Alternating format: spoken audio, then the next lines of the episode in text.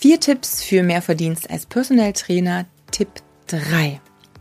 Und der dritte Tipp ist eigentlich total einfach. Sei konsequent. Du hast bei Tipp 1 deinen Zustand analysiert. Du weißt ganz genau inzwischen durch den Schritt 2, was sich lohnt, was lukrativ ist und wo du drauflegst. Wichtig ist jetzt noch einmal bei den Angeboten, die für dich lukrativ sind, wo also das, ähm, ja, der Zeitaufwand gut oder überschaubar ist und das, was du an monetärem Gegenwert bekommst, sehr gut ist, kontrolliere jetzt nochmal, ob hier auch dein Kunde einen Mehrwert hat. Dir nützt ein Angebot, wo du viel Geld verdienst, was aber letztendlich dem Kunden langfristig nichts bringt, auch nichts, denn das wird nicht langfristig am Markt bestehen können. Also hier der Nutzen sollte wieder auf beiden Seiten liegen. Auch hier ganz, ganz wichtig.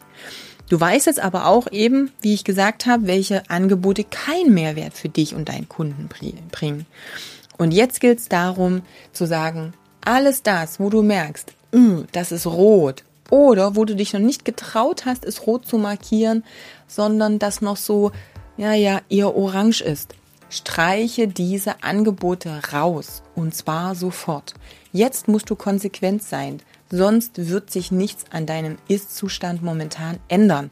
Also alles rausstreichen, was dir zeitlich, geldlich einfach keinen Mehrwert bietet und wirklich auch nicht mehr anbieten. Ja, es wird den ein oder anderen Kunden geben, der da etwas traurig drüber ist, aber wenn du ihm das auch erklärst und vielleicht auch mit dem Nutzen für beide Seiten das erklärst, dann wird er es auch verstehen.